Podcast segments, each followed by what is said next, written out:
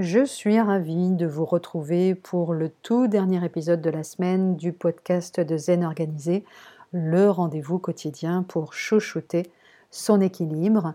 Pour terminer justement cette semaine avec vous, j'avais envie de vous parler du calme et plus particulièrement de ce que l'on appelle les temps calmes. Et je démarre d'ailleurs par vous citer une voilà, une petite phrase de Suzanne euh, L. Taylor, qui est une écrivaine américaine. Il faut des moments de calme pour observer sa vie ouvertement et honnêtement. Passer ces moments seuls donne à ton esprit l'opportunité de se renouveler et de créer de l'ordre. Et effectivement, comme les enfants, à qui l'on propose ponctuellement des temps calmes lorsque on les sent agités, les adultes ont également besoin de s'aménager des moments de retrait hors de l'agitation du monde, prendre de la distance avec le brouhaha ambiant, revenir à son essentiel, se détacher des pressions de son environnement afin de laisser ses émotions et ses pensées redescendre tout doucement jusqu'à retrouver son calme intérieur. Mais l'exercice est rendu difficile, on le sait, par les distractions, de plus en plus nombreuses, multiformes et pressantes, y parvenir aujourd'hui demande un effort conscient de notre part. Être calme ne se décrète pas et résulte en effet d'une quête personnelle. C'est vous qui décidez. Et choisir d'être calme, c'est d'abord renoncer à ce qui vous barre la route pour y accéder.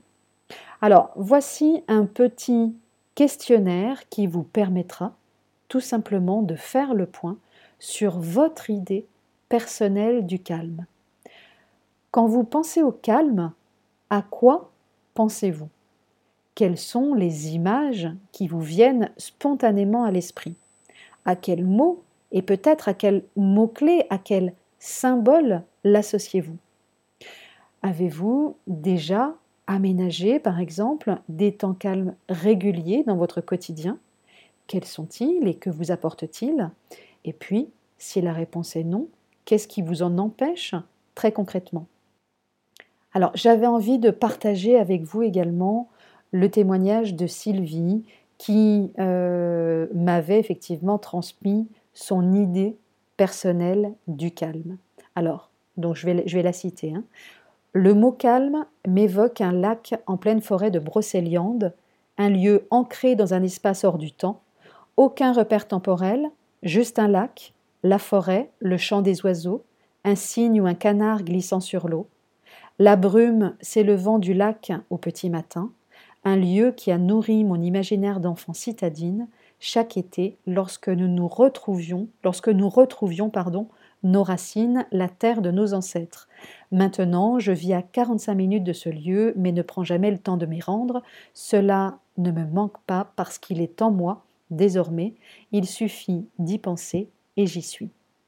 Et pour terminer ce podcast, et effectivement, hein, cette semaine avec vous, j'avais envie simplement de vous transmettre, euh, de partager avec vous, là encore, un petit exercice que j'appelle 5 minutes de silence par jour. Si tout s'agite autour de vous, ramenez instantanément le calme en vous en vous octroyant 5 minutes de pur silence par jour, ni plus ni moins, sans aucun autre objectif que celui d'offrir 5 minutes de répit à votre mental. Éteignez la télé, éteignez la radio, désactivez les notifications sonores de vos outils digitaux, mettez par exemple votre portable en silencieux et non pas en mode vibreur. S'il ne vous est pas possible de vous isoler chez vous, pour cause d'enfants bruyants par exemple, essayez de pratiquer ces 5 minutes à votre bureau, sur la pause déjeuner par exemple, en veillant à transférer votre ligne pendant la durée de l'exercice et à fermer votre porte. Regardez votre montre, programmez une alerte sur votre smartphone et ne faites tout simplement plus rien pendant 5 minutes. Ne cherchez pas à atteindre quoi que ce soit, mais simplement à apprécier, si possible, cet instant de silence et laisser faire. En attendant, je vous souhaite un doux, un agréable week-end. Prenez surtout bien soin de vous et on se retrouve dès lundi pour un nouveau podcast. À très bientôt.